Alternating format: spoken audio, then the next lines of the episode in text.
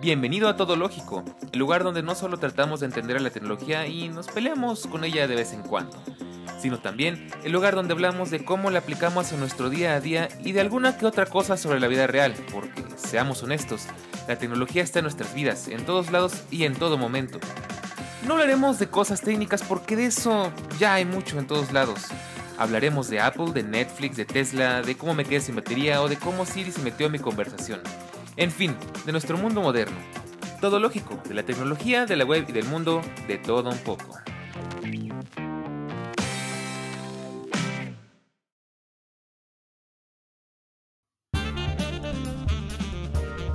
La música siempre ha formado parte de nuestras vidas desde tiempos prehistóricos. Sin embargo, a lo largo de la historia han sufrido una evolución constante. Hemos pasado de solo poder escuchar música directamente en vivo y con un repertorio muy limitado a poder escuchar absolutamente cualquier canción existente en solo segundos, todo a nuestra disposición en un dispositivo más pequeño que una barra de chocolate. Sin embargo, hoy no estamos aquí para hablar de la tecnología del futuro ni del presente, estamos aquí para echar la memoria a andar y darle paso a la nostalgia recordando cómo era la vida y la música antes del día de hoy en nuestro mundo moderno. Esto es Tecnostalgia. Pues bien, ya estamos en miércoles, una semana más, y como siempre te digo, es un honor, es un, es un, ay, ando trabadísimo, pero otra vez. es un honor, es un, es un placer, es un agasajo, es una delicia, es una hermosura, es una belleza volver a verte por acá, y si es tu primera vez, te invito a que te quedes, porque el día de hoy vamos a platicar de algo que ya verdad tenía muchísimas ganas de hacer, se nos había estado complicando, pero ya hoy por fin estamos aquí los tres, y digo los tres porque no estamos solos, eh, primero que nada, les abro la puerta, pásense por favor. Estamos acompañados del buen, del buen Erochka, que ya lo, ya lo hemos tenido por acá unas dos buenas ocasiones. Y pues también el buen, bueno, unas bastantes, no solamente dos. Y también está de vuelta con nosotros el señor Elías Villagrán. Pásenle por favor, siéntense, tomen su, su asiento. Eh, ahí está el café, ahí está el chocolate, sírvanse por favor, bienvenidos. ¿Cómo están el día de hoy? Bien, súper bien, Daniel. Gracias por la invitación. Eh, ¿Se puede fumar acá adentro? Sí, sí, claro, sin problema. Al fin que el humo no nos llega hasta acá. Ah. La sana distancia. Así es. Todo. Perfecto. Pues el estudio está grande. Con este estudio de 45 metros cuadrados que tenemos aquí. Y tenemos filtro cepa y todo muy bien. Este, ya sabes que aquí es solo lo mejor, ¿no? Entonces, no hay ningún problema. Es más, si quieres, allá hay un habano de los buenos. Si quieres este, ponerte más en, en ambiente, con toda confianza. Muchas, muchas gracias. Eric, ¿tú cómo estás?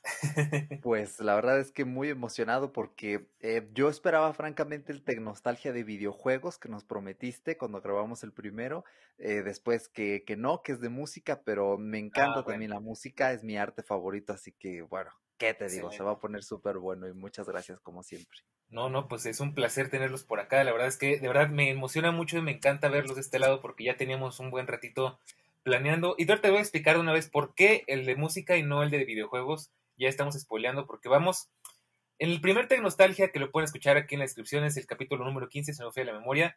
Ya habíamos estado platicando en general de cómo era la vida antes de la tecnología moderna, antes de la, del Internet, de los dispositivos inteligentes, de los smartphones y demás. Pero hoy nos vamos a empezar a centrar en cosas muy específicas porque en ese primer Tecnostalgia caímos en cuenta de que son muchísimas cosas y esto es digno de hacer una saga, entonces, pues precisamente por eso el hashtag de nostalgia. ¿Y por qué estamos hablando de música el día de hoy? Pues porque hace unas semanas se cumplieron 20 años de que se lanzó el primer iPod, ese dispositivo que vino a cambiarnos el paradigma de la música, que vino a revolucionar toda una industria, que nos vino a traer miles de cosas de la mano de Steve Jobs, de la mano de Apple y de la mano de muchas otras empresas que también se montaron al tren de la innovación en cuanto a música se refiere y pues es por eso que vamos a platicar de ese tema el día de hoy. Pues como siempre, eh, los, los, vuelvo a presentar por si alguien que no escuchó el primer Nostalgia. A mí seguramente ya me han de conocer, Daniel Bercor, pues 25 años, Ciudad de México. También por el otro lado, a mi lado derecho tenemos al señor Elías Villagrán, oriundo de Chile. Este, ahorita que él nos diga su edad para que yo no lo, para que no lo ponga en evidencia. y por el mi lado izquierdo tenemos a Eric Soto, que ya pues ya lo debe conocer también muy bien también de Ciudad de México, un poco más joven que yo, y estamos aquí los tres porque me gusta eh, la aportación que tiene cada uno para estos temas. Entonces, bueno, primero que nada, Elías, platícanos, eh, bueno, se escucha muy feo que lo diga así, ¿no? Pero bueno, recuérdame tu edad porque la verdad es que se me olvida. Primero voy a hacer una anotación. Dentro de las características tuyas, te faltó agregar algo al final. A ver, dime. Fanboy de Apple. No, no, Eh, no. listo, Con eso aclarado. eh, bueno, yo soy aquí el abuelo del grupo, por lo visto. Daniel, cada vez que hablamos no me hace sentir de esa manera, pero yo soy el, el abuelo del El grupo, el que va a traer la visión. El que va a traer la visión más antigua de esto, el que va a hablar de, de discos de vinilo, de, Bueno, pero es que eso de lo hay mucha, rebobinar mucha cassette audiencia con lápices. también. Entonces, para que todos de- conectemos con la, con la nostalgia, precisamente. Mira, aquí, eh, cuéntale, eh, Daniel me va a decir, cuéntale, abuelo, cómo rebobinabas con los cassettes con el lápiz. Exactamente. si para eso me invita Daniel, no me invita para, nada más que tratarme de abuelo. No, no, claro que no. También de- 35 años, Daniel, 35. de- no, güey, eres joven, todavía te queda una vida por delante, entonces, Sí, pero Pues- la, la vida me ha tratado muy mal. a todos, ¿no? Entonces, pare- tengo, más de- parezco más de lo que de lo que tengo. Bueno, pero mira, no te preocupes, aquí el tema es tecnología. De la vida seguramente hablaremos en otro capítulo y en otros, en otros proyectos. Pero bueno, ese es el tema. Y pues de nuevo es un gusto tenerlos por acá. Y pues tenemos una, unas cositas preparadas como siempre. Eh, espero que tanto de comer aquí para los presentes como para platicar con, contigo que nos estás escuchando. Entonces, pues de una vez vamos a empezar. Primero que nada, quiero eh, que nos subamos a esa nave del tiempo porque es algo que me encanta de Tecnostalgia y es que es, una, es, una, es un viaje en el tiempo sin moverte donde quiera que estés sentado. Y es, vamos a empezar por recordar cómo era la vida antes de estar conectados 24/7, que ya es, es, un, es una cosa que pretendo que se hagan todos los capítulos. Entonces, eh, pues, ¿cómo era la vida antes de tener toda la disposición, eh, toda la música a nuestro alcance? ¿Cómo era, eh, ya lo habíamos comentado en el capítulo pasado, cómo era salir a la calle con una canción en la cabeza y tener que esperar hasta llegar a algún lado donde pudieras buscarla o sintonizar la radio con la esperanza de que en algún momento la pusieran? Entonces, la verdad es que han, han cambiado mucho las cosas, pero me gustaría que pues ustedes me platicaran cómo lo recuerdan. Sin amontonarse. Parte, par- parte el abuelo. Adelante, quien quiera. No, es, que, es, que en reali- es que en realidad tengo que partir yo porque la, la noción que ustedes tienen juntos es más reciente que la mía. O sea, Sí, claro. nosotros, ustedes ya fueron grandes y ya fueron los primeros en, en conocer eh, quizá de primera mano los reproductores de MP3, los de MP4, eh, de la música en un pendrive. Eh, yo para poder, cuando yo era niño, si a mí me gustaba una canción, yo tenía que o esperar la suerte de que en la radio, porque la radio antiguamente no funciona como ahora, que se, se tocan grandes hits, era muy posible que todos los días a la misma hora tocaran la misma tanda de canciones las radios juveniles. Entonces, estaba esa instancia para poder escuchar la canción, pero de repente ya cuando sabía un poquito más, eh, ¿qué es lo que hacíamos nosotros? Comprábamos cassettes vírgenes que le llamábamos eh, y llamábamos a la radio. Entonces, llamábamos a la radio y pedíamos la canción para aumentar la, la, mm, la cantidad de posibilidades de que la tocaran o y además tener que estar ahí atento y que el locutor no te cortara el, inicio para poner rec al momento en el que partía. Entonces, eh, muchos de nosotros de, de mi época juntábamos cassettes vírgenes llenos de temas grabados de la radio. Entonces, cada vez que terminaba, la, terminaba una canción que nos gustaba, en vez de poner stop, dábamos al pause. Así, cuando saliera la próxima canción que nos gustaba, sacábamos el pausa y se volvía a grabar. Y así hacíamos compilados de 12 canciones, 6 por lado. Eh, Pues- y eso era lo más cercano que teníamos nosotros. O sea, y en mi familia teníamos un tocador de disco. Y mis padres tenían uno que otro tocador de, dis- de disco de vinilo pequeñito, unos más grandes. Eh, ¿Quién iba a pensar que de ese tiempo, cuando eso eran residuos que se iban al baúl de los recuerdos, ahora hay mucha gente que volvió a comprar vinilo. que- Sí, sí, sí, es otro tema muy que- de moda. y, y de temas modernos, o sea, ni siquiera es como hablar de retro ahora, no, temas de ahora en formato vinilo. Pues mira, yo sí me acuerdo, no me tocó tal cual grabar las canciones del- de la radio, pero sí me tocó eh, copiar cassettes, así como me gustó esta canción, la voy a copiar en un cassette aparte y ese es el que voy a llevar a la calle. Yo ya les he contado pues que vengo un poco atrasado en cuanto a tecnología, me tocó, ahorita ya estoy más que a la moda, ¿no? Pero en sus, en sus tiempos, más bien en mis tiempos de juventud, más juventud, eh, me tocó atrasarme, entonces yo me acuerdo que todavía me tocó el, el Walkman, no era de Sony, era un Walkman genérico chino. Y pues sí, más o menos la misma situación. De hecho, las grabadoras ya es que tenían para grabar, tenían este, dos cassettes lado A, lado B, todo ese rollo. Entonces medio, medio te comprendo por ese lado. Lo de la verdad es que los vinilos no me tocaron y sigo sin agarrarles el cariño. Pero creo que por ahí, Eric, sí le he visto alguno que otro vinilo, no sé si me equivoco. Sí, de hecho tengo dos. Eh, uno me lo regaló eh, una persona muy especial eh, que tuve la fortuna de, conocer en la, bueno, en la secundaria y parte de la preparatoria. Fue un regalo, un día llegó y me dijo, ten, te traje esto. Y yo, ¿qué? Y este, y es un vinilo de, de Queen, del Greatest Hits.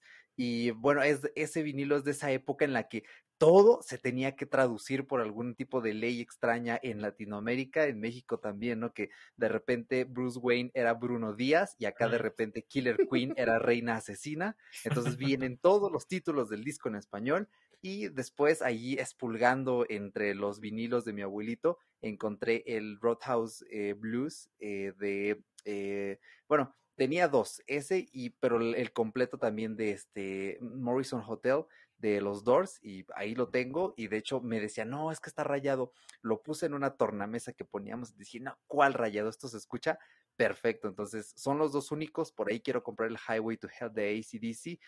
Ay, pero son, son caros. ¿eh? Acá en México los más baratitos, mínimo 20 dólares. Y de ahí vámonos para arriba. Eric, sácame una duda.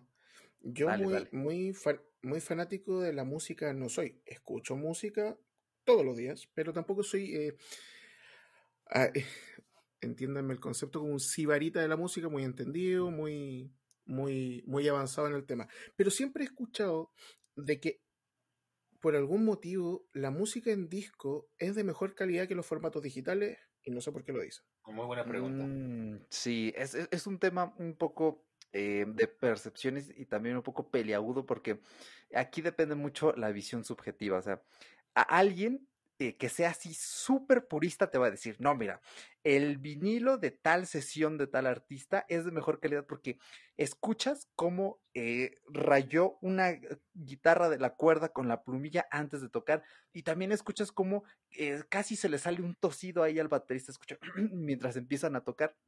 Y eso para la gente súper purista es como de, wow, esto es la calidad suprema porque es algo más apegado a la realidad del artista antes de ejecutar la pista.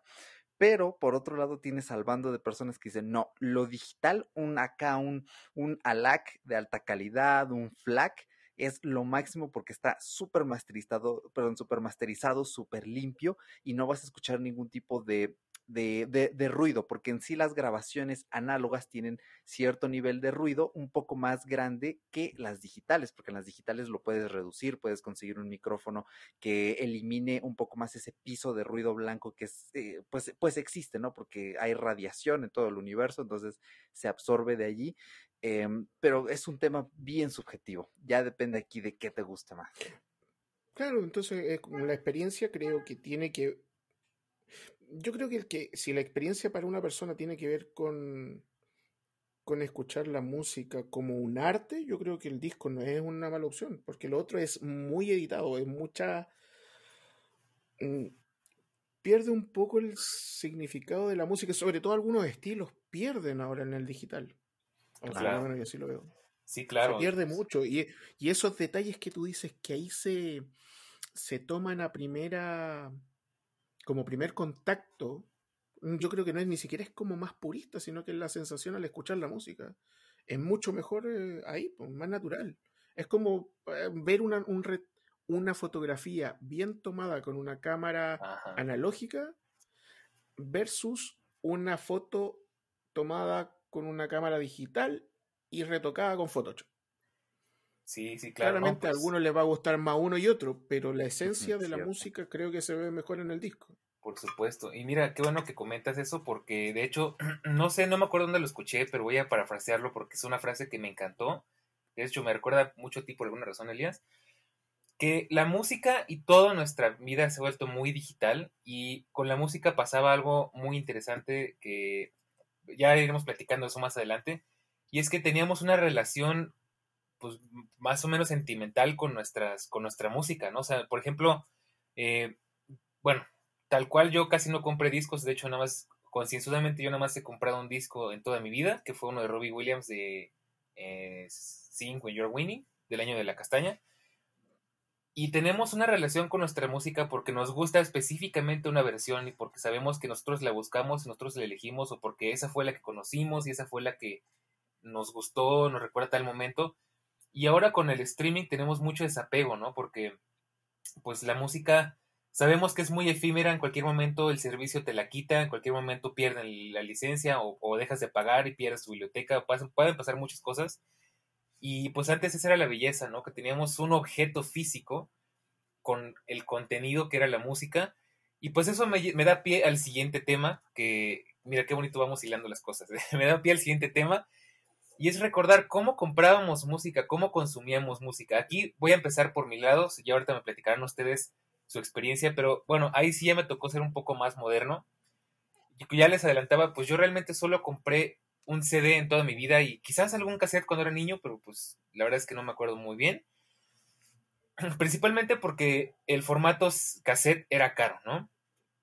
Y el formato disco igual era caro. Y pues siempre estaba la opción, por lo menos aquí en México, de comprar el disco en pirata, de comprar el, cassette copiado, o lo que yo llegaba a hacer en mis tiempos de adolescente, puberto por ahí, yo compraba mi música en iTunes cuando podía, me acuerdo que costaba un dólar, en aquel entonces eran 10, 12 pesos mexicanos, y si no la descargaba de Ares, de LimeWire, de, de esos programas bien bonitos que eran muy seguros y para nada nos daban ningún tipo de virus ni nada por el estilo, o pues ya más adelante, pues ya un poco más maduro, pues empezaba a comprarme mi, mi música en iTunes, pero pues generalmente así la descargaba, o la tienes que buscar en YouTube y descargarla con Catcher y generalmente pues era un relajo porque las canciones no siempre eran lo que tú querías, o, o se descargaban cosas que no tenían nada que ver, y, o, o formatos raros, o música con algún añadido medio raro, o con muy mala calidad.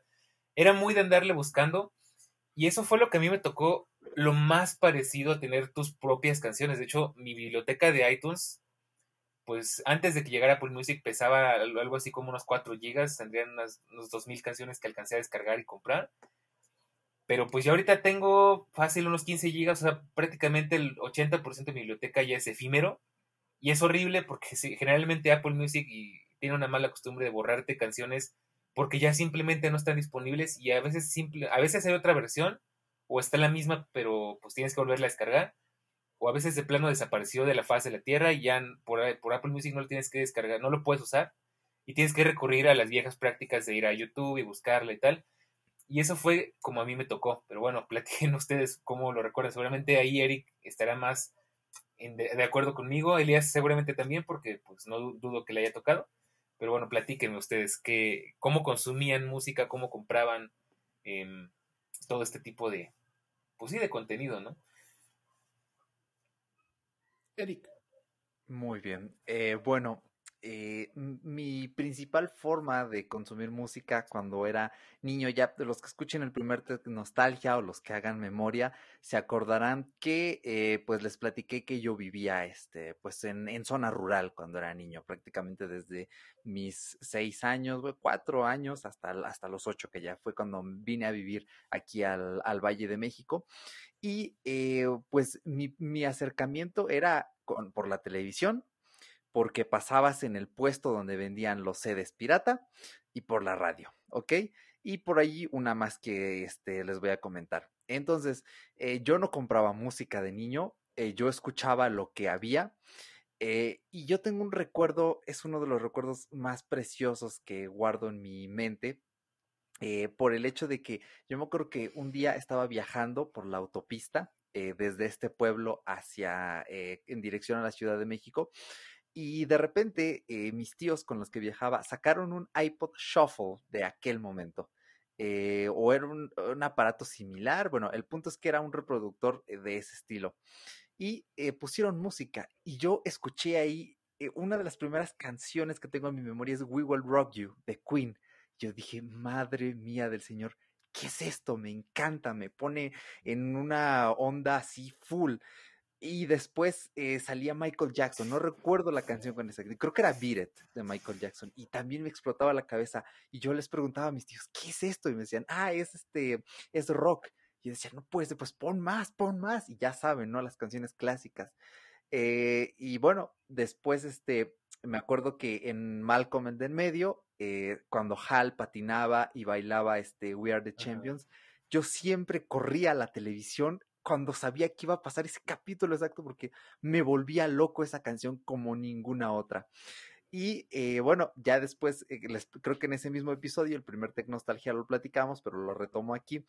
Eh, tuve muy brevemente uno de estos Discmans piratas y pues aquí en México, yo creo que desde que le hallaron el modo comprar CDs piratas hasta día de hoy, más que nada por cuestiones de, de, rezago tecnológico, de que no todo el mundo puede permitirse pagar una plataforma de streaming, siguen muy en auge. Bueno, los he visto y bajando poco a poco, pero aún así veo que hay un auge importante tanto de la venta de películas piratas en Blu-ray como del CD compacto tradicional. Y yo tenía ahí pues uno que otro CD. Eh, y después en la radio, eh, bueno, era otra cosa distinta porque mi abuelito, eh, al que se lo agradezco de todo corazón, él escuchaba aquí una estación en México que se llamaba, bueno, se llama a medias Universal Stereo. Eh, en su momento era la frecuencia 92.1, ahorita es la 88.1, antes tenía otra. Y bueno, ya no es lo que era porque eh, Grupo Radio Centro la vendió y ahora se comparte horario con otra que es de noticias. Bueno, una cosa tristísima. Eh, y en esa estación pasaban rock de los 60, rock de los 70, de los 80 y una que otra de los 90. De ahí ya era un poco difícil, ¿no? Escuchar así a los White Stripes, algo más este, contemporáneo, ¿no? Eh, y yo, se los juro, me encantaba. Eh, escuchaba ahí canciones. La primera vez que escuché I'm Mine de los Beatles me voló la cabeza y cuando lo descubrí años después en, en Apple Music dije, no puede, fue como cuando en Ratatouille, cuando este prueba este, el antagonista, prueba la comida y, se acuerda de, su mamá, ¿no? Que la probaba fue para mí algo similar y dije, no puede ser, acabo de recordar cuando escuché esta canción la primera vez y así fui descubriendo música y esa es la forma en la que yo pues la escuchaba. No, pues muy interesante, ¿eh? Un punto de vista que no me esperaba realmente, pero me gusta cómo lo planteas, algo que, que hay que recuperar de tu, de tu historia, es que tú siempre has sido muy de rock clásico, ¿no? De hecho, me acuerdo que yo te conocí con una playera, si no me falla, creo que era de Queen, Pero Exactamente, sí, en la este inauguración. También podríamos luego aventarnos un podcast hablando tal cual de cómo la música ha evolucionado a lo largo del tiempo, pero bueno, eso será para otra ocasión porque nos queda mucho por recorrer en este en particular. Y me gustaría que tú nos contaras, Elias, pues tu versión de la historia. Bueno, en realidad, mira, soy una persona de 35 años, pero también lo veo, hay que entender de que yo soy de una vereda, de una familia de clase media, y yo diría que hasta mm, clase media baja. Entonces, eh, mi experiencia puede sonar distinta a la de muchos otros que nos puedan escuchar. Entonces, partiendo de esa base, eh, yo tuve el recorrido de, de lo que de, la, de mi generación cuando se escuchaba mucha radio y antes se escuchaba mucha radio cuando yo era niño. Y, y fue así por gran parte de mi infancia porque el cassette era un formato sumamente caro era un, era un lujo, no era como... Eh, y creo que no, no, me equivoco en decir, no es como ir ahora en la última etapa de la época del CD que ya está, yo creo que casi muriendo, que tú por 6 dólares tienes un disco de música. No era carísimo antes tener un cassette de música de lo que salía, del último que salía, acá en Chile costaba 20 dólares, el equivalente a 20 dólares. Estamos hablando de un Luis Miguel, de un Chayanne, de un Ricky Martin de esa época. Entonces, eh, cuando eso se, se masificó un poco, ya fue cuando yo habría tenido unos siete años, y llegó ahí mi primer, no se le llamaba Walkman, pero acá se le decía Personal Stereo, que era de la marca Aiwa. No sé si habrá llegado a esa sí, Sí, claro, sí. aquí tuvimos un era un formato más moderno que el Walkman clásico de Sony, que era ese cuadrado metalizado. Este era ya bastante más, es que incluso en mi época de niño tenía eh, eh, tres opciones para poder modificar los ecualizadores de los temas. Ya era bastante moderno para, para la época. Pero seguía siendo un formato caro el cassette. Mientras tanto uno grababa de la radio. Después viví la transición de, del cassette al CD que también era bastante más caro. Ahí ya el formato del cassette bajó, yo diría que bajó como un 50% y el, su precio, el precio original del cassette lo tomó el CD.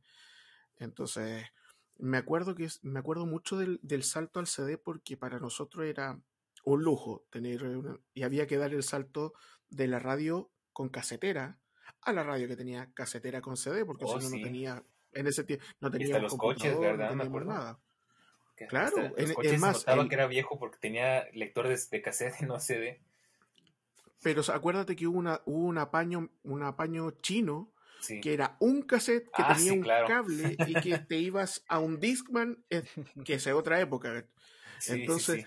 El, mm, entonces la familia, para, dar, para sumarse, Chile en los años 90, pues, joven de 7 años, clase media baja, había que dar primero el salto familiar y tomar la decisión de hacer la inversión de comprar un equipo de música.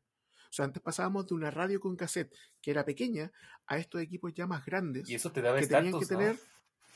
Claro, es que uno, Es la familia metía, metía deuda ahí, po, o sea, Claro. el primer equipo que tuvimos nosotros, nosotros fue un Aiwa que tenía una bandeja superior para 5 CDs. Ah, yo tuve el mismo, creo. Qué lujo. Casetera, casetera doble, Ajá. con posibilidad de grabar.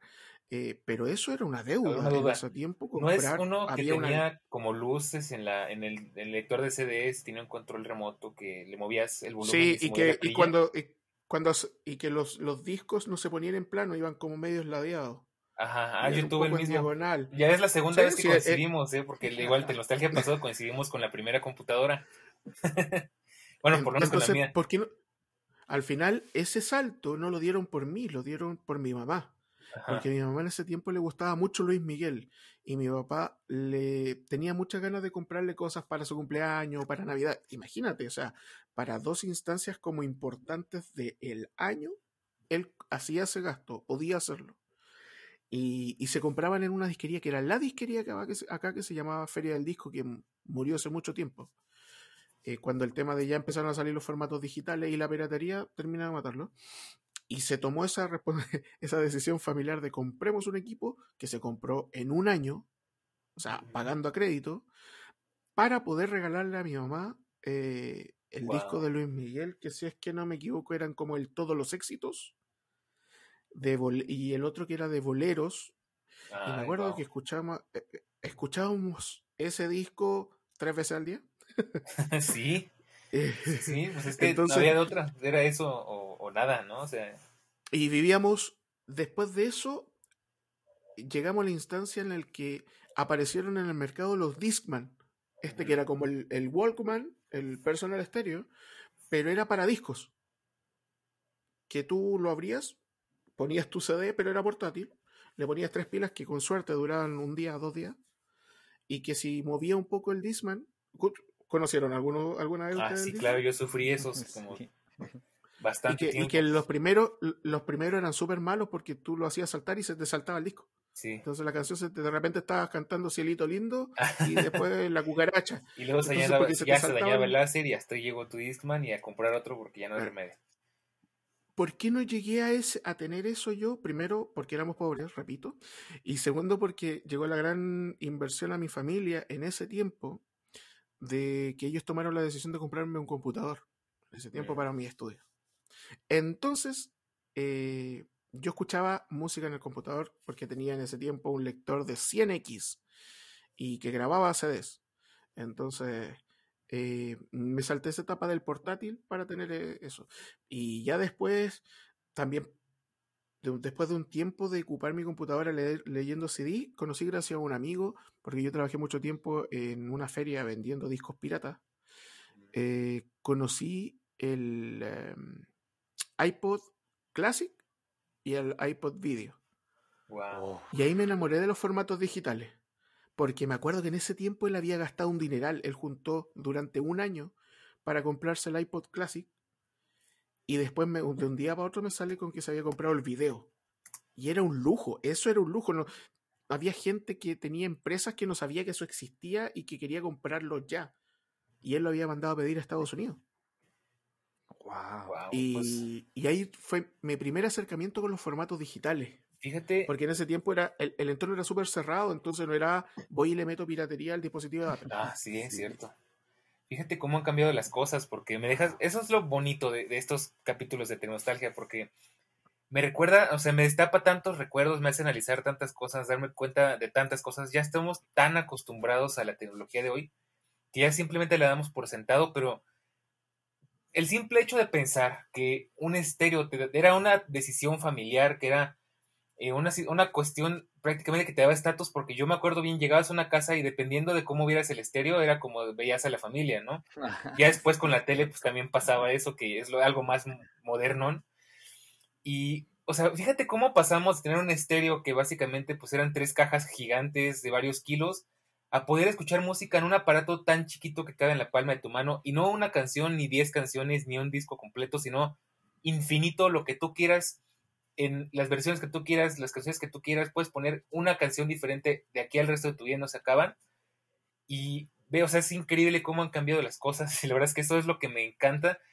Y pues, eh, pues ya retomando eso, me encanta cómo, cómo lo platicas, porque precisamente, eh, pues yo ya les adelantaba, pues mi primer dispositivo fue un Dixman, un, un Walkman, después sufrí el Dixman que platica este Elías, que bueno, pues él afortunadamente se ahorró ese sufrimiento. Tuve uno con MP3 y uno con MP4. Los MP3 eran los malillos y los MP4 eran como que los más fresones porque eran los que aguantaban las vibraciones y los que no se te saltaban las canciones y eso. Eh, solamente tuve uno de Panasonic y lo amé hasta el día que pues ya no dio más y no sabes, hasta ahorita creo que lamento la muerte de ese Disman porque no volví a conseguir uno tan bueno. Y de ahí mi primer dispositivo, ya entrando lleno con, la, con el siguiente tema, mi primer dispositivo multimedia, mi primer reproductor multimedia, ya en serio, pasando un poquito esas épocas del Discman, del Walkman y tal, fíjate que fue un reproductor de MP4 y ni siquiera era un iPod, era un, era un, este, un reproductor así genérico que tenía la poderosísima cantidad de almacenamiento de un gigabyte, que para esos entonces era bastante. Bueno, no era bastante, pero pues ahorita ya es ridículo, ¿no? O sea, no era como que lo decente. Ahorita era como decir, te compras un iPhone de 64 GB, pues haz de cuenta que era más o menos lo mismo, ¿no? Y mi primer iPod, pues vaya, tardó mucho en llegar, igual fue un iPod Shuffle. Y fue donde me empecé a enamorar realmente de Apple. Ya voy a empezar con el fanboyismo para que Elías no empiece a decir nada. Dale, dale. fue un iPod Shuffle, de hecho ahí lo tengo, tengo mi colección, tengo un iPod Shuffle, tengo un iPod Nano de novena generación octava, novena. Y ya, porque vendí mi iPod Touch de octava, pero bueno. Tuve un iPod Nano de quinta, sexta generación, que es el, el único que trajo cámara. Ese desafortunadamente me lo robaron. Pero de verdad, ahí fue donde empecé a disfrutar realmente, porque pues era una cosa muy diferente. O sea, yo realmente conviví con los iPods de primera generación, con el iPod de video, con el iPod Shuffle de primera generación, porque en mi escuela había gente que los traía, yo no traía más que un Disman, imagínate para que veas el contraste, ¿no? Pero pues sí, me acuerdo muy bien, eh, me hubiera gustado vivir esa, pues conocer bien de cerca un iPod Classic, ver a, pues ver a los iPods en su auge, de hecho a mí ya me tocaron ya de casi de salida, pero no sé si te acuerdas que pues antes era iPhone y iPod, en los últimos buenos años de los iPods era iPhone y también iPod y, y era interesantísimo porque era así, bueno, pues no me puedo comprar el iPhone, pero vamos a ver qué sale, ¿no? Y pues ya más para acá, eh, pues bueno, de eso hablaremos más adelante, vamos a quedarnos ahí, pero bueno, ustedes, ahora sí vamos, Elías ya nos comentabas pues tus dispositivos, si te faltó por ahí algo, ahorita nos lo platicas, pero quiero saber cuál, es, cuál fue el primer reproductor multimedia de Eric, porque ya por lo que nos vas contando, la verdad es que sí tengo bastante curiosidad. Claro, eh, pues eh, fíjense, aquí va dato también muy interesante para tirarles. cuando yo terminé la educación primaria, eh, que supongo en Chile ha de tener un nombre similar, eh, para que hasta acá pues hagamos como compaginación y pasé después a la...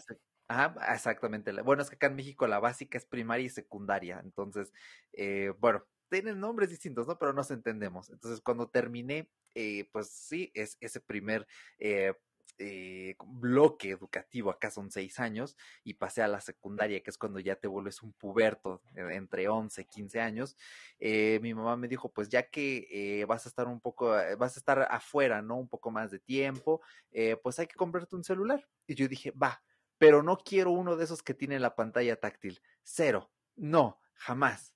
Quiero uno de los que tienen teclitas. Y ese día fuimos a una tienda departamental y me dijo, ¿de verdad? O sea, ¿no quieres un...? Y dije, no, no, quiero ese que está allí.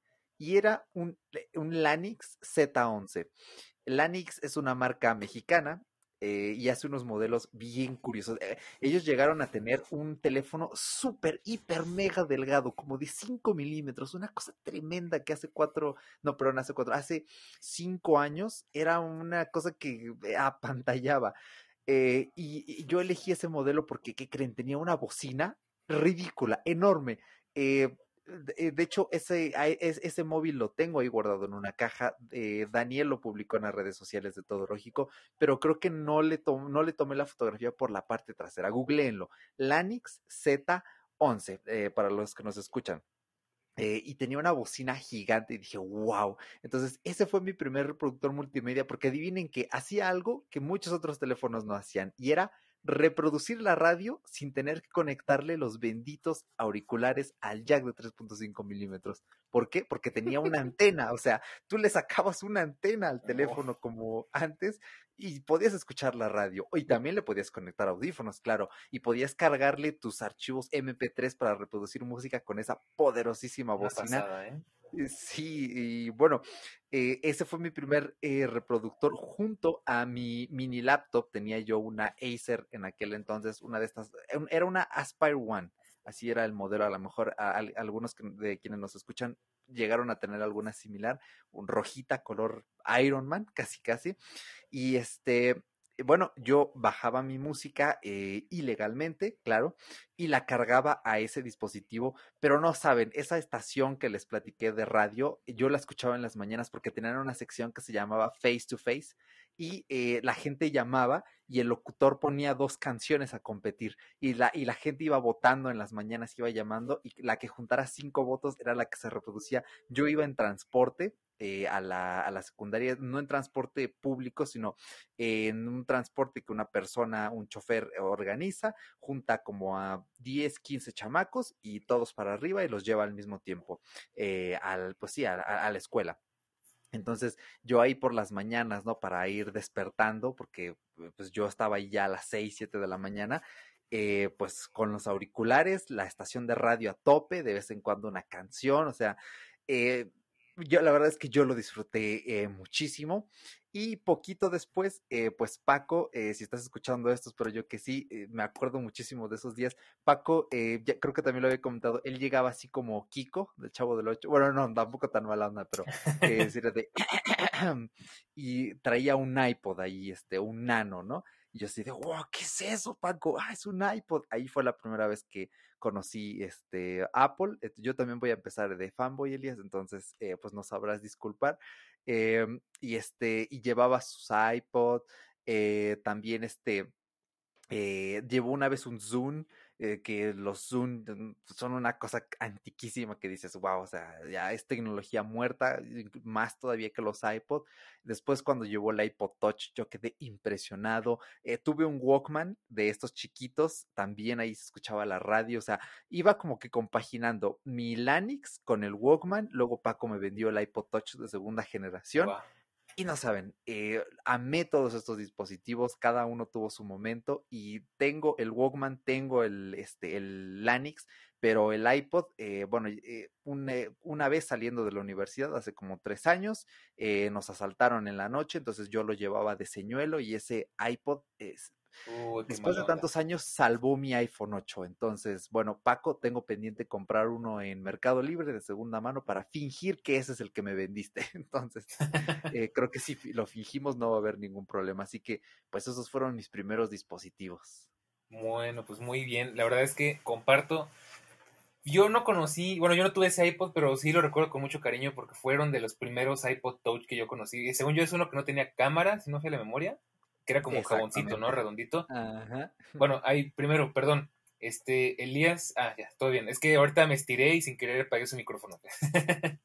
este, pues sí, la verdad es que, bueno, no sé si tú, Elías, nos, que te quedó por ahí algún dispositivo pendiente ya que estás de regreso con nosotros. Yo mientras este, voy a agarrar una galleta, si me la pasas, Eric, por favor.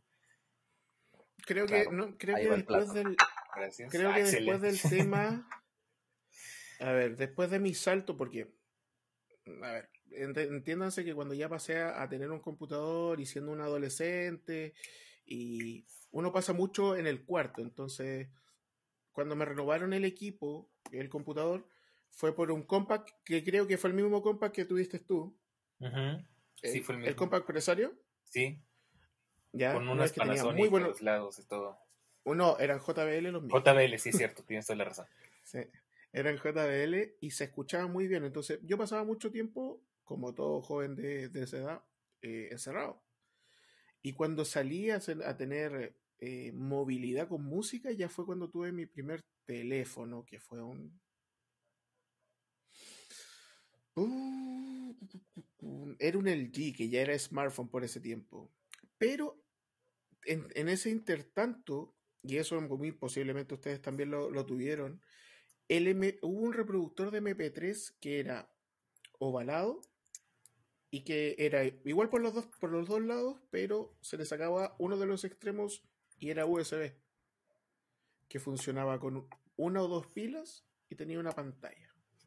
Entonces tú cargabas, era un pendrive en sí, era un almacenamiento USB, lo conectabas, cargabas y luego tenías esa pantalla LED chiquitita en donde tú pasaba hacia adelante y hacia atrás, subías volumen y bajabas volumen, que eran bien chinos, pero salvaron por varios años. Sí, el que yo tengo es, como dices, pero el original de, de Sony. Justamente. Ah, pero ese, y era carísimo, porque ese tenía distintas almacen, eh, cantidades de almacenamiento. Aquí insertamos el meme de claro, el rico siempre humillando al pobre.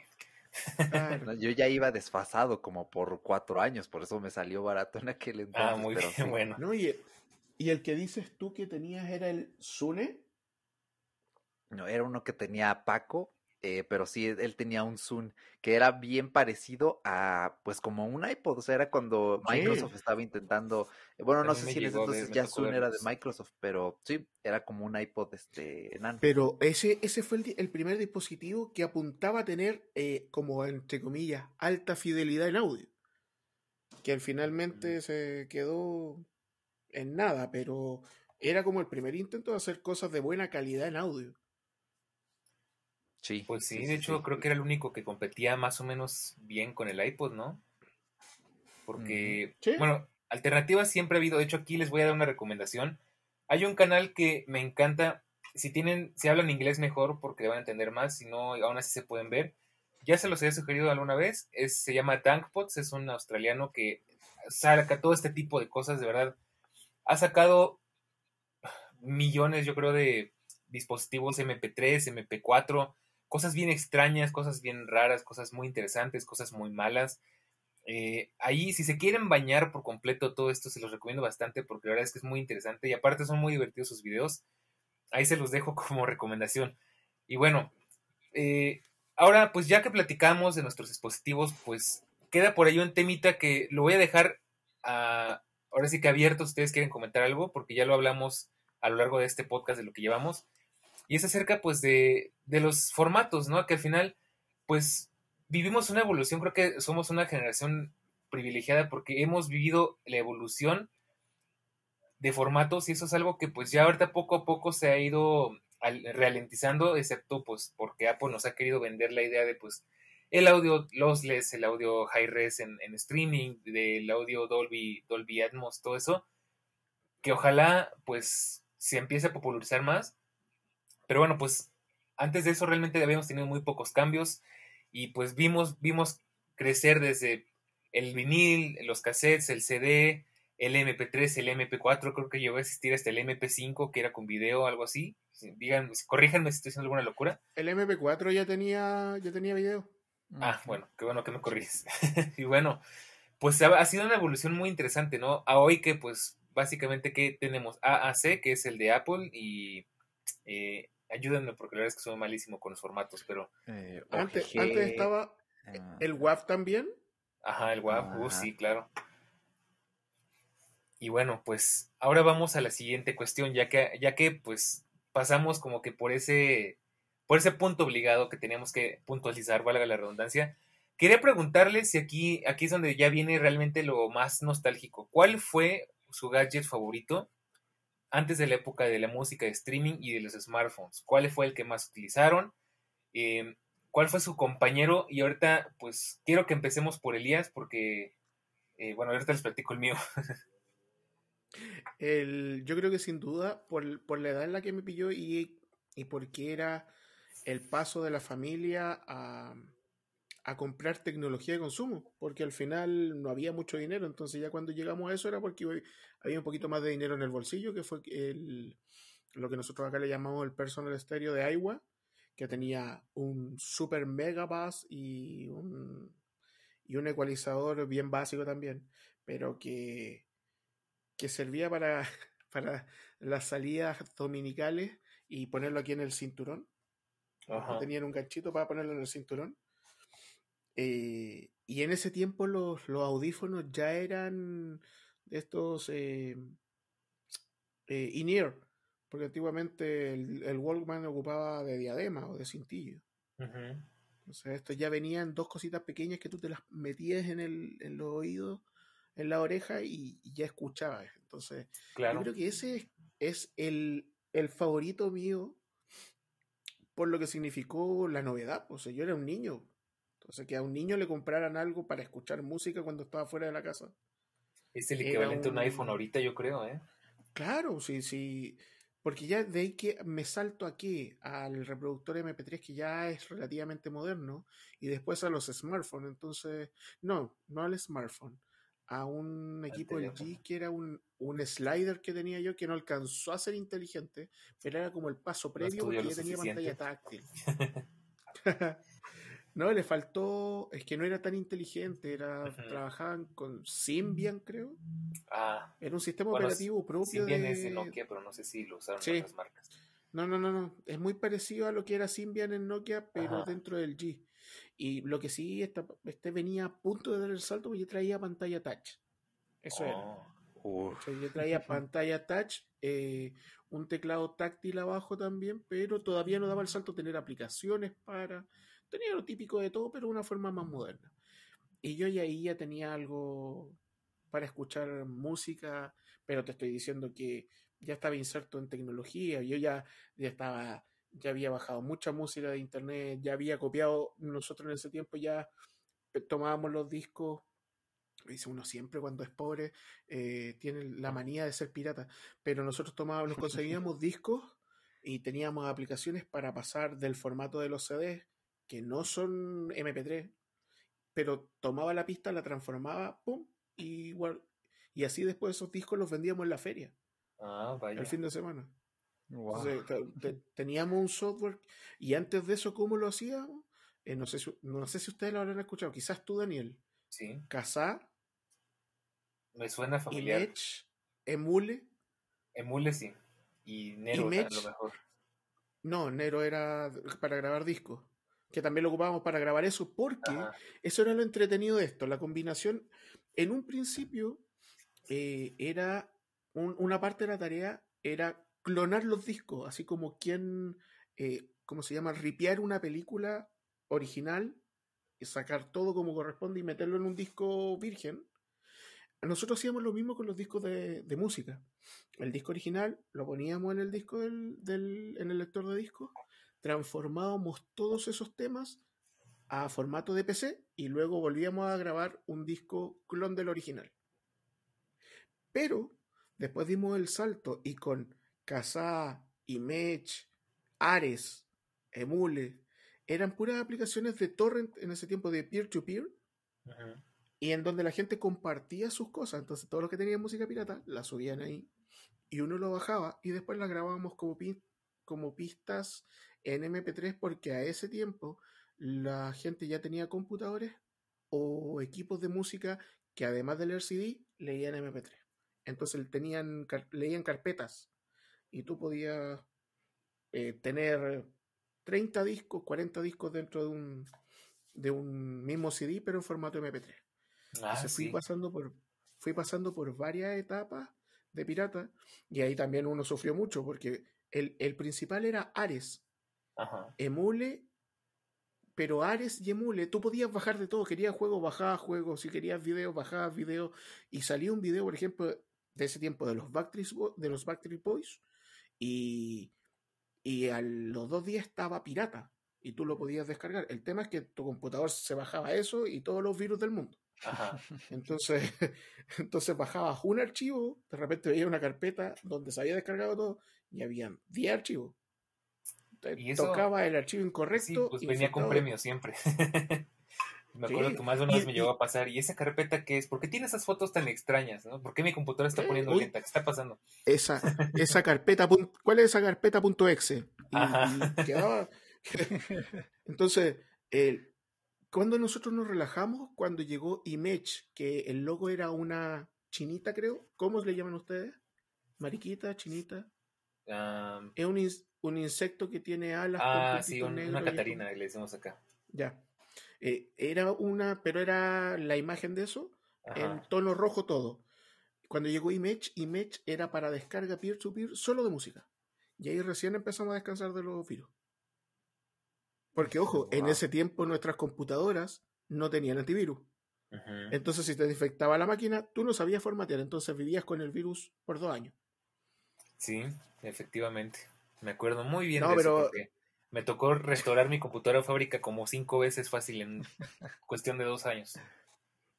No, pero era, era genial porque al final yo por lo menos he vivido toda esa etapa de la evolución, en, yo creo que de los 10 años en adelante hasta ahora los 35, eh, de cómo ha evolucionado la tecnología así en bruto, desde lo más eh, análogo hasta lo más digital. Eh, me podrán decir que sí, esto va a seguir evolucionando, sí, pero creo que el salto que dieron de mi infancia hasta ahora es tan grande que va a costar de que venga algo muy, muy novedoso hacia adelante, ¿cachai? Creo que aquí llegamos a un punto en el que todos nosotros vamos a conocer un pic de la evolución de la música, del, del video y de todo eso, y se va a mejorar un poco más, pero va a seguir esta misma línea. Muestra de ello es de que, por ejemplo, me voy a desvirtuar un poquito, me voy a correr un poquito, pero eh, ¿te acuerdas cuando salió el 3D en los televisores? ¿Cómo fracasó? Ah, por querer ser muy moderno. por querer ser muy moderno. Bueno, yo creo que nosotros ahora estamos viviendo el, el pic de lo que es los formatos de música, reproductores y todo eso. Y de aquí para más, lo que va a hacer van a ser actualizaciones o mejoras dentro, pero siempre dentro de lo que estamos. Entonces, lo que hemos vivido para atrás, claro que es importante y nos va a dejar harto dato interesante de recordar. Ya estaremos haciendo un Tecnostalgia dentro de 10 años, acordamos de esto. bueno, Eric, platícanos, ¿cuál fue tu dispositivo favorito? Mi iPod Touch, definitivamente, eh, desde que Paco me lo vendió, Paco me vendió ese iPod Touch por 12 eh, dólares, 12 dolarucos, eh, sí, y medio. Eh, me lo bueno, al precio fue regalado, ¿no? Pero este, pues sí fueron 12 dólares y medio. pesos que me lo vendió. Fue? Como 450 pesos. Ah, de lo regaló prácticamente.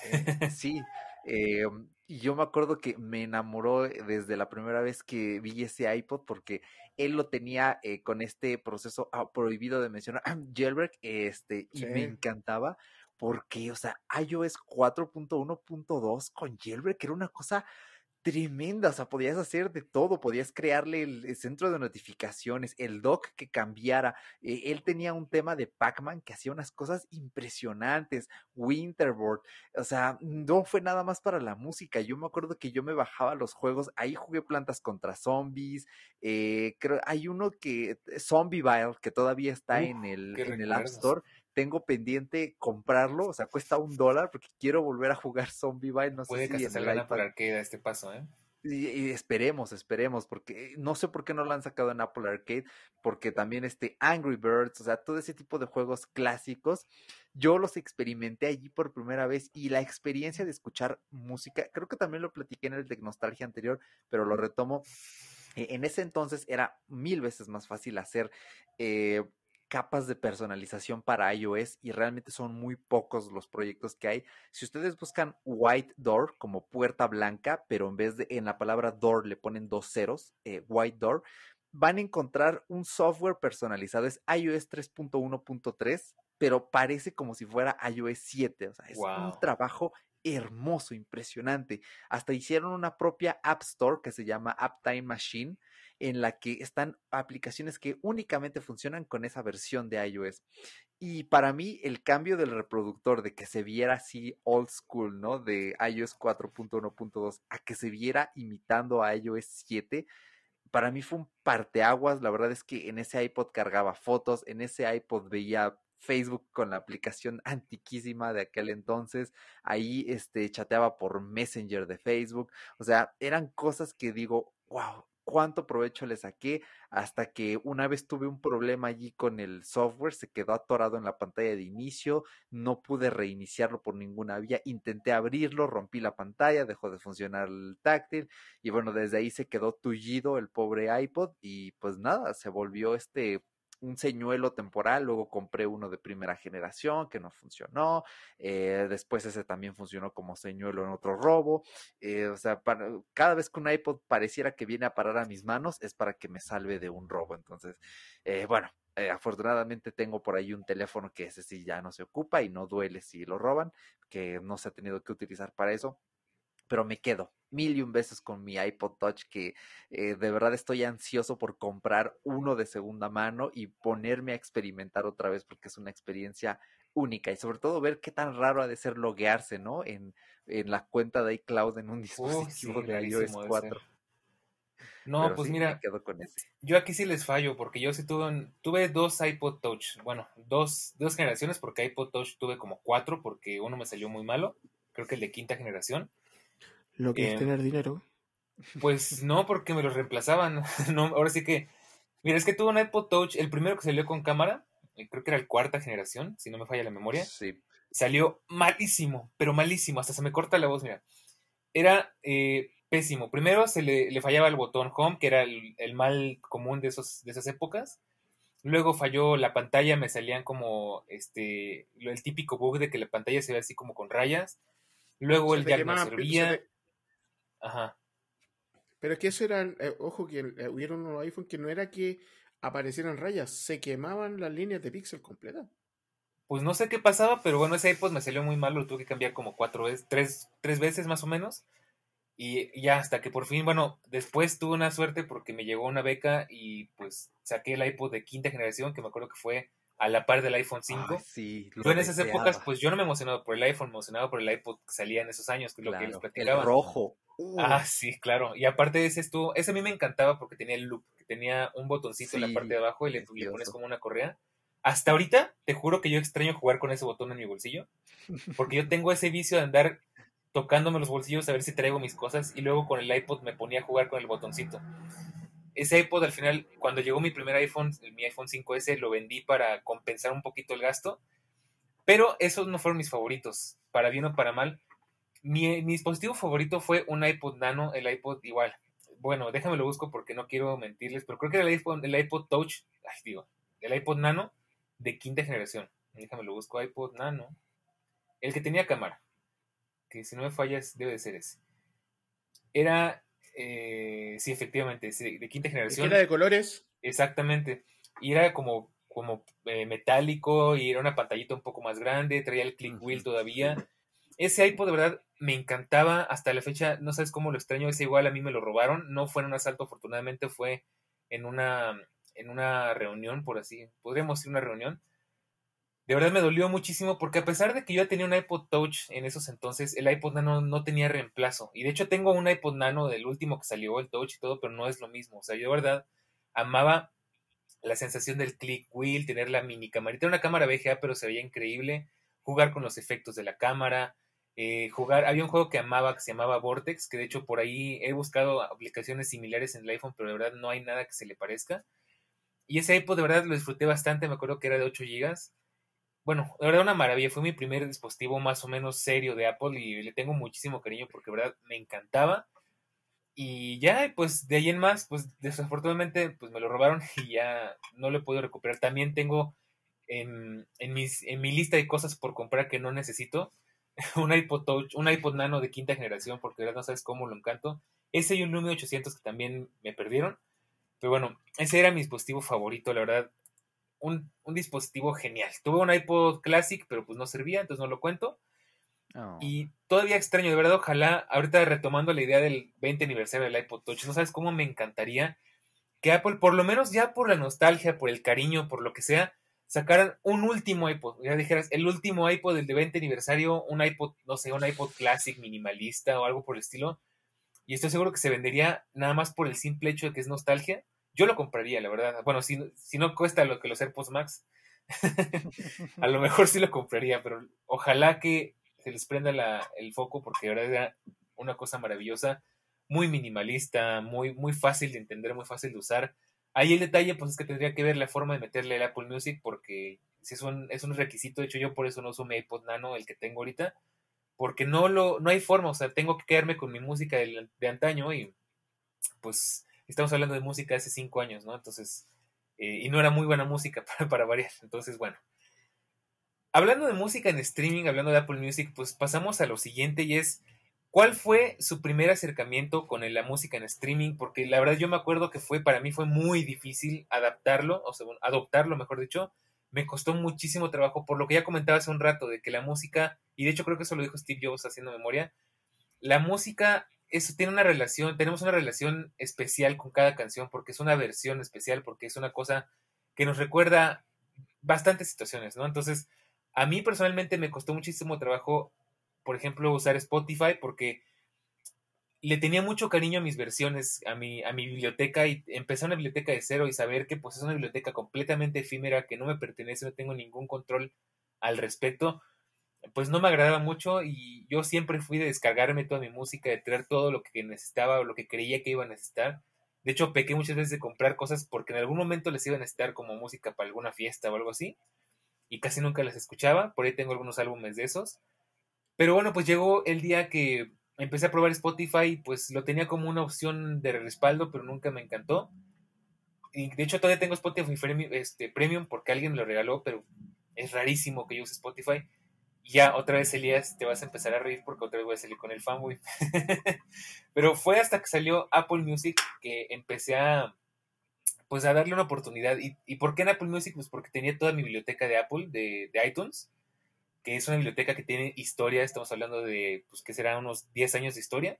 Entonces yo no quería mudarme a Spotify y perder toda mi historia o tener que estar pasando canción por canción y lista por lista. Y fue en Apple Music donde me di la oportunidad.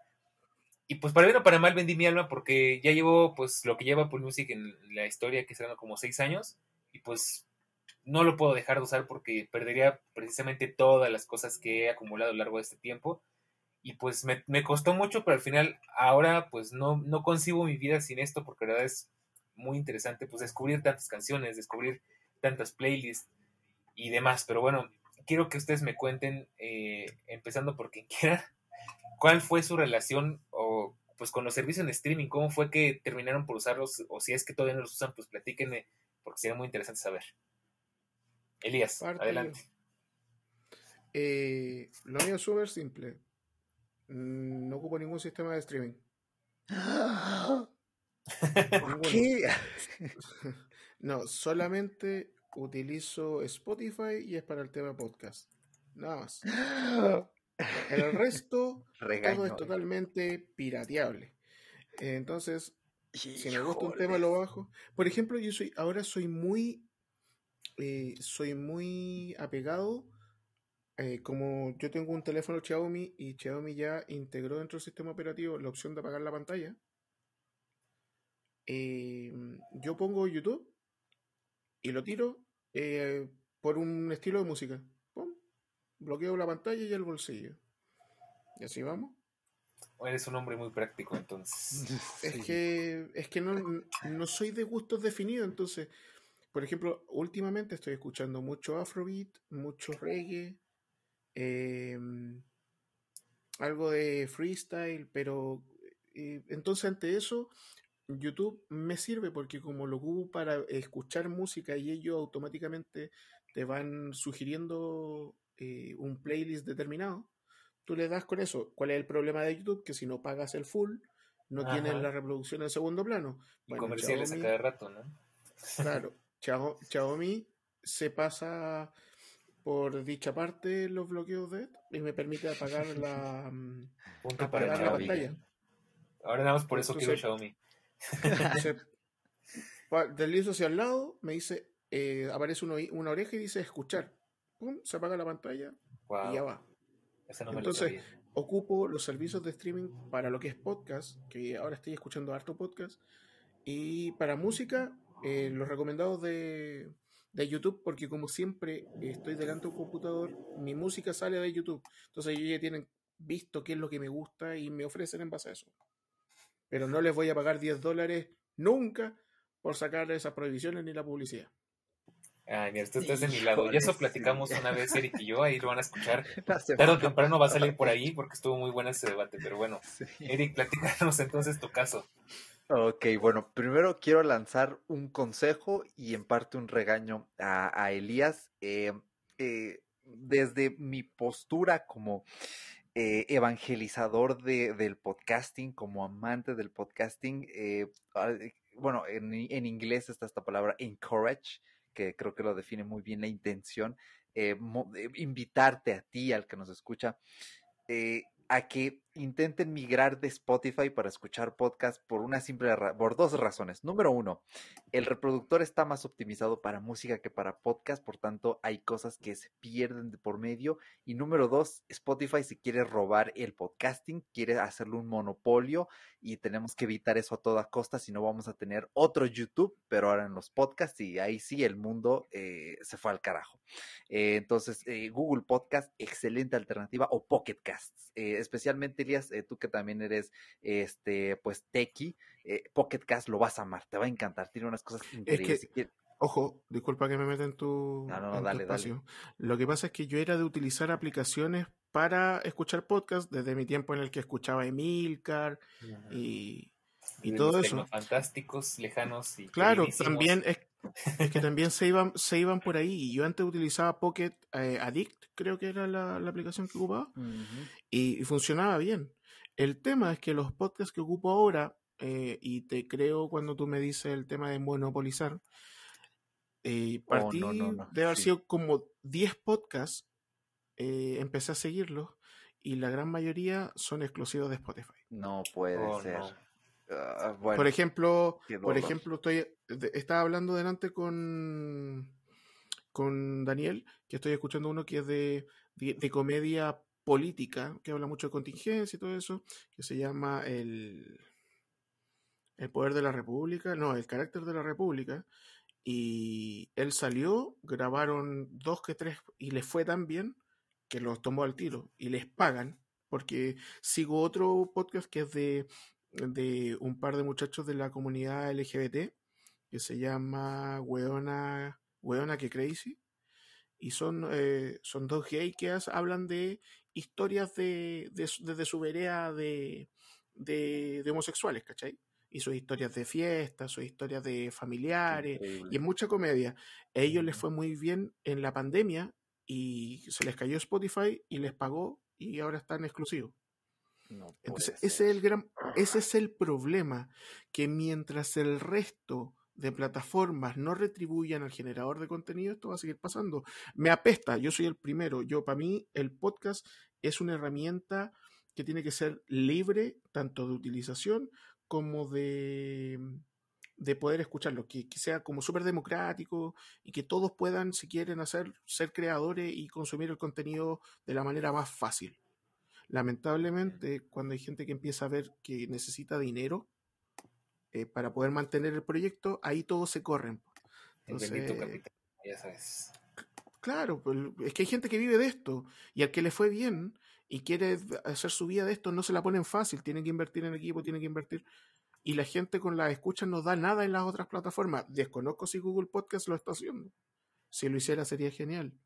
Pues mira, está muy interesante porque eso de hecho da para otro podcast, de hecho estaban escuchando que aquí nos está escribiendo, es precisamente porque ya lo añadí a la lista de, de podcast por grabar, porque está muy interesante y es algo que tenemos pendiente junto con otros temas, pero perdón que te corte así, pero para no desviarnos, no, eh, eh, vámonos con lo que con lo que nos estabas a punto de decir, Eric, porque nos quedamos en el regaño y ya nos escuchamos lo demás. Sí, sí, sí, cierto. maldito Spotify, ahora eh, bueno, en fin.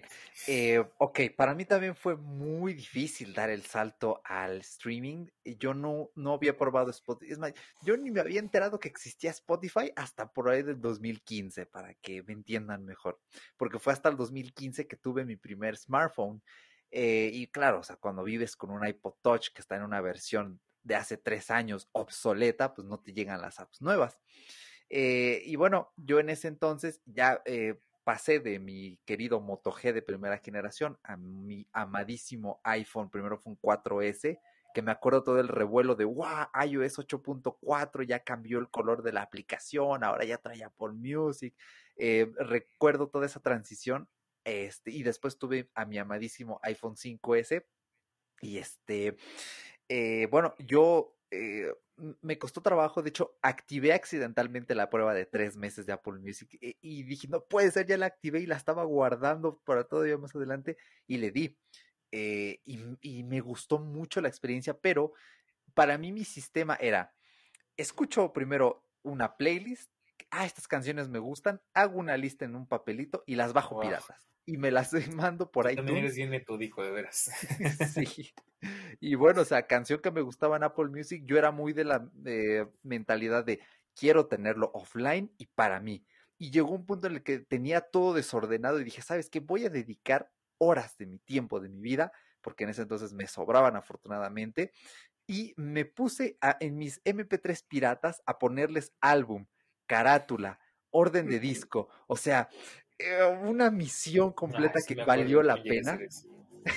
yo, yo sí llegó un punto que me desesperé, que se, la canción. en algún momento hicimos eso. Exacto, sí, es que es desesperante que se llame 004 a Kind of Magic guion bajo MP3 gratis. Porque luego iTunes te ponía la carátula genérica que quién sabe dónde rayos acaba. Exactamente. La música era, la novena sinfonía de Mozart tenía a una mujer con los pechos de fuera y así, ¿y eso qué tiene que ver? Entonces sí, de plano, pues no había otra, tenías que hacer la mano. Exactamente, entonces dije, no, ya eh, paso y las ordené todas. Y ese sistema lo tuve mucho tiempo, ¿saben por qué? Porque cuando brinqué al iPhone 6 y al 6S, eran de 16 gigas y era una tortura.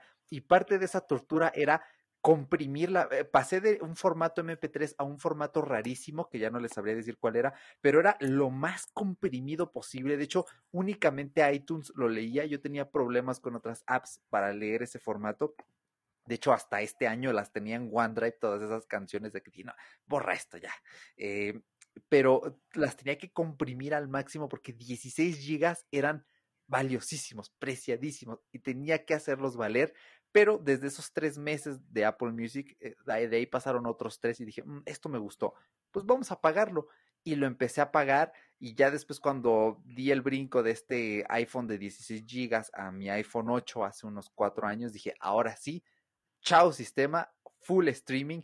Y el streaming eh, me encanta, yo eh, lo aplaudo porque a comparación del punto de vista que nos ofrece Daniel, yo creo que para la gente que tenemos una relación tan intrínseca eh, con la música, tan relacionada, eh, es una forma de poder estar en contacto con los artistas, con su legado, con esas canciones icónicas y sobre todo eh, también aquí haciéndole un poco de segundas de fanboy, para mí Apple Music tiene las mejores playlists de todos los streaming, de todos los servicios de streaming. Únicamente Tidal le da ahí batallita, porque ya sabemos, ¿no?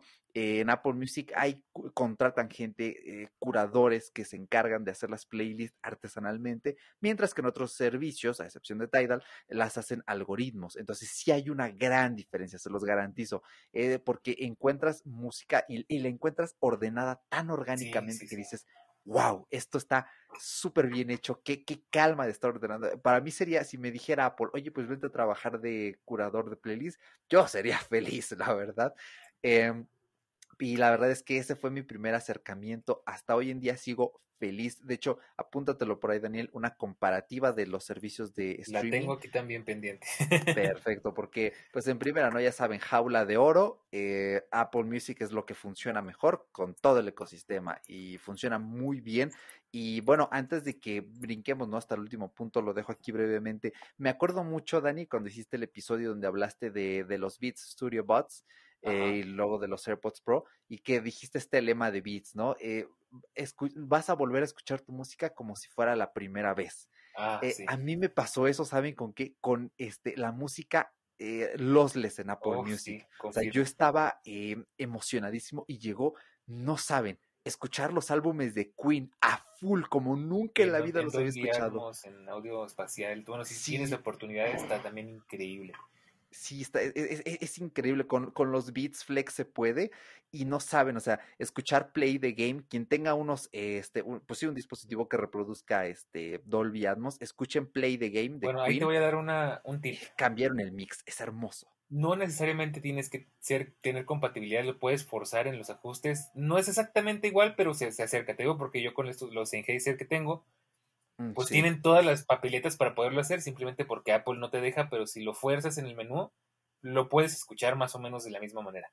Ahí te lo dejo Sí, como dato. mm, este, lo he hecho, pero ¿sabes qué? Creo que prefiero que con los Beats sea la experiencia cocinada y ya con los Smart sea la experiencia lossless, porque O sea, para mí fue volver a conectarle el cable a los audífonos y este, atorarme en las puertas, en los muebles. O sea, no se imagina, cuando yo iba en la preparatoria odiaba los audífonos de Ah, cable. sí. O sea, era una relación amor-odio con mis EarPods y cuando salieron los AirPods me cambiaron la vida. Pero, eh, pues nuevamente, ¿no? Volver con un servicio de streaming a esto. eh, eh, el adaptador, o sea, tengo un adaptador de Lightning a Jack de 3.5 milímetros. Este, y la verdad es que sí me cambió, o sea, escuchar el álbum blanco, el, que es el remix creo que de 2018 del álbum blanco de los Beatles, escucharlos Use Your Illusion de Guns N' Roses, realmente te cambia la experiencia completamente. Y, y recién en el HomePod ya sacaron el Lossless y lo he estado Ah, probando sí. y cambia la experiencia, es, es hermoso, es brutal y la verdad es que para mí tener todo esto sin pagar ni un peso extra como quiere hacerlo Spotify con su versión HD, como también lo iba a hacer este Amazon Music, pero que se rajaron porque dijeron, híjoles, pues eh, si Apple lo hace, pues ni modo, nosotros también. Es una experiencia increíble y para mí, desde la primera vez que usé la música en streaming, dije, wow, esto ya, esto no es el futuro, esto ya es el presente y por allí va, o sea, como con lo que nos decía Elías de que vamos a ver un techo, sí, yo creo que ya estamos viviendo ese techo y la misión ahorita es que vía Bluetooth logremos calidad Ah, lossless. sí, eso Lo más bueno. básico de lossless, que ya Sony se acerca, Apple, ahí te encargamos la misión, confiamos en que te vas a rifar, o Sony, quien sea, pero que Pues por sí. favor queremos música lossless sin cables de por medio. Y Entonces, de hecho, aquí les Ah. adelanto para otro capítulo, ya probé los AirPods Max. Y esa es una de sus grandes debilidades, que tan bonitos, tan caros, todo, no tienen lossless ni con cable. Entonces, es un- una tarea en la que nos tenemos que empezar a... Bueno, nosotros no, los, eh, los ingenieros tienen que empezarse a ocupar porque ese es el, futuro que ya se tarda en llegar. Y ahora, aquí, yo antes de irnos ahora sí a lo que sigue, que eso ya es pues prácticamente la salida de este podcast, me surgió una duda que de hecho me, me gusta porque nos va, a nos va a llevar de vuelta al pasado. Y es que no sé por qué tengo la sensación, Eric, de que tú eres de esas personas que llevaban los audífonos por abajo de la camisa y nada más iban colgándolos ahí por, la, por el cuello. claro. Yo también lo llegué a hacer y me acuerdo que era horrible ir en camión con los audífonos ahí, este, luego se te caían, luego se te perdían las gomitas o se te jalaban. Era toda una Gomitas. aventura y era horrible. La verdad es que yo igual cuando compré mis primeros audífonos inalámbricos, los Beats X, me cambiaron la vida porque dejé de batallar. Era, es que tenías como un ancla, ¿no? O sea, el teléfono y no, o sea, dejabas el teléfono en la mesa y, ah, espérate, no me puedo levantar porque tengo que llevarme el teléfono. Eh, y llevabas, este, ibas en el camión y quiero sacar el teléfono, ah, pero traigo los audífonos debajo de la playera, tengo que desconectarlos, andarme peleando con el cable. Cosas buenas que nos ha dejado la tecnología, definitivamente nos ha simplificado mucho la vida. Pero bueno, Claro.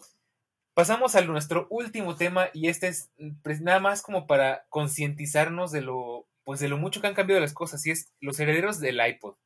El iPod desafortunadamente yo creo que ya prácticamente está muerto. Lo siguen vendiendo por pura anécdota, pero yo de verdad espero que Apple eh, saque un dispositivo de 20 aniversario, de verdad lo espero con todas mis ganas. Y si no, pues prácticamente estamos presenciando la muerte del iPod 20 años después de su lanzamiento. ¿Y qué herederos deja? Porque tal como fuera de bitácora, no se va sin dejar, eh, no se va sin dejar crías, no se va sin dejar, eh, pues, eh, herencia. Perdón, estuvo muy rara la, la comparación, pero ¿Qué nos deja el iPod como legado? Nos deja el Apple Watch, los AirPods y el HomePod.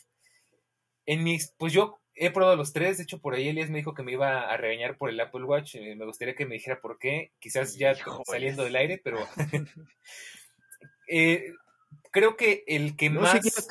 Si quieres, te insulto aquí en. es, elección tuya. bueno, pues mira, yo creo que el, el, que más se apega al legado del iPod ha de ser el HomePod. Y porque es el único dispositivo que nos deja reproducir música y que está hecho para reproducir música. Sí, los AirPods este, también nos facilitan las cosas, nos dejan. Pero también tiene otros, otras funciones, ya sabes, pues escuchar podcasts como el de ahorita, este, hacer llamadas, escuchar otro tipo de, cosas, simplemente romper el ruido del exterior. Y el Apple Watch creo que es, es de sus mayores debilidades realmente el Apple Watch, por mucho que mucha gente diga que es el heredero más fiel al iPod, yo digo que no, porque la, interfaz para escuchar música de verdad da cáncer, es horrible.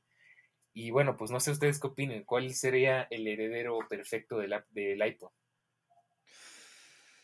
Los asistentes virtuales. ¿Tú crees? El HomePod. Mm, sí, pero es que lo que pasa es que mm, eso es como encasillar demasiado dentro de Apple.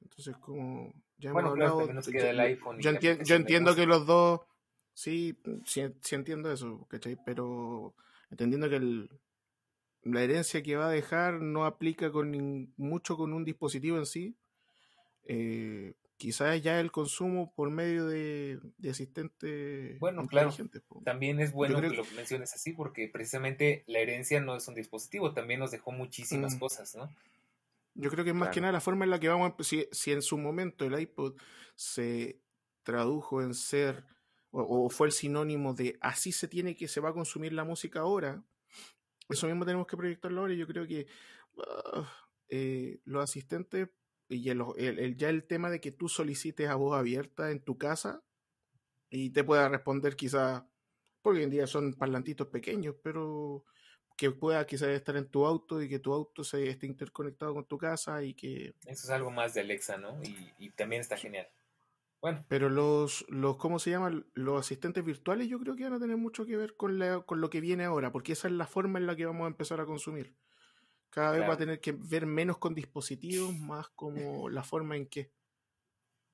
Pues sí, sí, también, la verdad, sí, digo, si lo tomamos por ese lado, pues tienes toda la razón. Al final el iPod nos dejó, eh, pues básicamente es el padre de la música en streaming, ¿no? Eh, digo, obviamente Spotify fue el que rompió el listón formalmente, pero aquí un pequeño dato curioso que es algo que nos, me gustaría abordar más en un capítulo de historia de la tecnología, que es algo que por ahí también nos sugirió eh, el iPod al final nos dejó muchas cosas, porque la, industria de la música antes del iPod estaba sufriendo una, gran crisis, eh, porque ya no sabían cómo vender, ya estaban saturados como de, competencia, podríamos decir, y el iPod vino a revivir la industria de la, digamos que de la discografía, y a darnos una opción a los usuarios de poder elegir, porque antes para escuchar una canción tienes que comprar todo el disco, y ahorita, bueno, y después del iPod y pues de la mano de iTunes, pues podías comprar solamente la canción que tú quisieras. Y pues creo que esa es una de las cosas que más, pues, conservamos al día de hoy, ¿no? Junto con otras más, como, pues, al final es el predecesor del iPhone y eso es innegable. El iPhone, digamos que es el hijo, el hijo monstruito del iPod, ¿no? Porque aprendí a hacer demasiadas cosas y hace tantas que ya casi nadie sabe hacerlas todas. Pero, pues sí, creo que quizás como bien dice Elias, si lo tomamos desde ese punto de vista, la herencia no es un dispositivo, sino es toda una, pues toda una industria, es toda una, un abanico de posibilidades. No sé cómo lo vean ustedes. Claro, sí, yo creo que aquí más bien sería no cuáles son los herederos, sino cómo, cómo son los herederos de, del iPod, ¿no? Y en cómo, siguen hablando en, la metodología, ¿no? Como tal, por algo, Apple lanzó el Voice Plan para que, pues, la gente simplemente le pida cosas a, Siri y Siri las reproduzca, ¿no? Eh, yo creo que es algo que, que, tiene mucha lógica, que me encanta que lo remarque eh, Elías, eh, porque pues es todo muy fragmentario, ¿no? Y yo creo que, bueno, ya si queremos ser muy puristas, el iPhone es que el iPhone es el, el heredero por, por excelencia, como bien lo mencionas, Daniel. O sea, ya acuérdense de Steve Jobs, an iPod, a phone, and an Internet Communicator, ¿no? O sea, ahí está la respuesta clara, pero yo creo que estos gadgets, ¿no? Que, que enlistaste, eh, sí están intrínsecamente relacionados, porque, o sea, cuando presentaron el HomePod, eh, creo que mencionaron al iPod, o sea, hicieron como que esta remembranza y dijeron, pero hoy tenemos al HomePod, ¿no? Porque queremos que sea ese iPod, pero que está en la casa, o sea, por algo tiene la palabra pod. Entonces, también es, es, eh, pues es como, eh, pues por ahí un, un, hijo perdido, un primito, o sea, los AirPods por algo se llaman pods también. Porque, nunca lo he visto así, tiene, tiene sí, O sea, los AirPods cambiaron la industria entera porque allá hay hoy, hay en día tantas réplicas, o sea, eh, ves tantas cosas que se parecen. Y bueno, el Apple Watch eh, les guste más o les guste menos, también cambió la industria, es el reloj más vendido del, del mundo, eh, impulsó este nicho, o sea, hay este, sí, el reloj inteligente más vendido. Gracias por este, la corrección. Y, o sea, sí, la interfaz y, luego las canciones se tardan. Ah, es unas cosas bien raras. La aplicación tiene que estar conectado ahí al, al cargador sí, forzosamente. Es medio eh, pero bueno, o sea, es que cuando Apple, ah, bueno, yo me acuerdo que cuando estaba en mi primer semestre de la licenciatura hice una, una narración periodística y ahí lo anunciaban, ¿no? Eh, creo que en ese entonces eran 30 millones de canciones en tu muñeca. Eh, es que es el mismo concepto, ¿no? Antes llevabas, eh, ¿cuántas canciones le cabían? Como ocho mil, no me acuerdo con cuántas las promocionaban. Bueno, el iPod empezó con mil canciones, si no me falla Ah, con mil, ajá, mil en tu bolsillo y ahora son 75 millones en la muñeca, o sea, es el mismo concepto, pero ampliado. Entonces, eh, yo creo que este ya es un tema más subjetivo, pero creo que sí tiene mucho de donde, pues, reflexionar. Pues sí, la verdad es que sí. Y bueno, pues la verdad pues nos quedan cosillas por ahí, pero creo que lo más importante ya está. No sé ustedes, pero yo sí, eh, pues sí llegué a sentir tal cual los recuerdos, me, vinieron tantas cosas a la mente que a veces me cuesta como que hilar las ideas. Pero bueno, la verdad es que fue un, viaje al pasado muy interesante. Recuerden que este es uno de varios. Tenemos la idea de pues que esto sea una saga. Esperemos que pronto pues vengamos con otras más. ¿Y por qué empiezo a cerrar? Pues porque es el final del podcast. Muchísimas gracias por acompañarnos, pero antes de que me despida, quiero dejarles a ustedes, eh, pues, que terminen de cerrar, que, digan unas palabras más, algo que les quedó por ahí. Adelante. empezamos por Elías, porque, pues, ¿por qué no? no, eh, agradecer porque, primero, por siempre acordarse de mí cuando, cuando se trata de grabar podcast. Tú sabes que para mí es un, es una beta que, que, si bien es cierto ya no la practico tan seguido, me gusta mucho sentarme a conversar de tecnología y de, y de lo que opino respecto a las cosas. Y si tiene que ver sobre todo con empezar a, a rebobinar la película y recordar lo que, lo que hacía cuando niño con la tecnología, porque hoy, hoy me di cuenta que he sido testigo de, de muchas cosas en, en corto periodo de tiempo, o sea, yo te digo, en 25 años he visto pasar todo lo que hemos conversado ahora. partimos de escuchar música en la radio y terminamos diciéndole a un aparatito que me pusiera el tema que yo quiera. Entonces, imagínate eh, haber sido testigo de todo eso. Uno no, no lo valora a diario, pero son momentos súper importantes y, y uno es, rico echar atrás y ver cuando lo que tuvo y lo que tenemos y quizás lo que vamos a tener más adelante. Sí, la verdad es que es maravilloso. fuimos privilegiados en poder vivir todo esto, ¿eh? definitivamente. Tuvimos suerte por ese lado. Erika. Sí, porque al final, porque el que venga hacia, disculpa, el, el, que, el que venga hacia adelante ya va a tener, ya va a estar sumergido. Mi hijo, mi hijo ya está sumergido a tope en tecnología y va a haber novedades pero no va a haber ese cambio de, de, como te dije, de escuchar una radio y esperar todo por horas para que te salga la canción que tú quieres. Mira, tan a que si tú la quieres escuchar ahora, lo digas al aire, ¿Mm? de los que usábamos antes es un poquito, un poquito más chiquito que un iPhone. Y nada más podía hacer dos cosas, reproducir y pausar, ¿no? Y grabar, ya si te quieres, si te quieres ver muy... Y solo eran unas 12 canciones, ¿no? O sea, ¿Cuánto tenían? ¿60 y 120 minutos? ¿O 60, Vivimos 90 y...? una evolución de que un dispositivo de plástico con unas rueditas así, pues que rebobinabas con el lápiz justamente, ya fue reemplazado por un dispositivo casi del mismo tamaño que hace cientos de cosas más. Y eso no es lo único que hay, ¿no? Porque también pues ya, ya hablamos del HomePod, hablamos de los... Bueno, de todo lo que hablamos, la verdad es que sí es, un, es una... Vivimos una evolución increíble.